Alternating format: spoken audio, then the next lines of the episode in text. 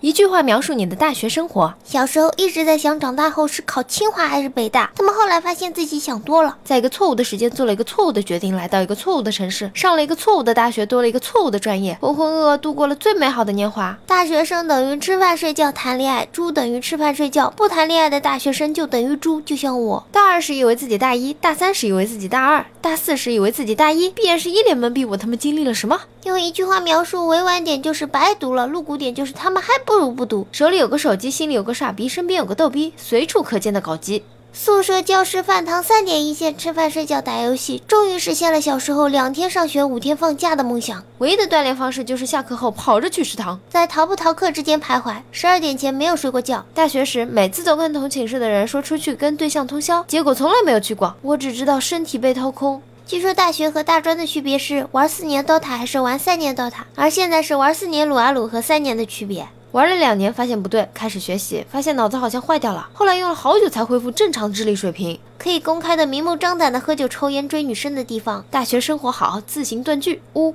大学不是把身体掏空，就是把身体增值。我不会告诉你，在告别高中丑到死的校服，步入大学的第一年，我都在看腿。没办法，满校园都是腿，想不看都不行。幼师学校，脚趾头想想都知道男女比例严重失调。哪天看见个男的都激动死了，每天都是跟女生在一起，说话什么的完全没形象了，拿个姨妈巾都可以理直气壮、很潇洒的走开，根本不用躲闪。宅，所以现在活该没脱过单。大学生活那就是好好学习，毕竟人丑多学。一坑大学的表示，感觉跟高中没两样。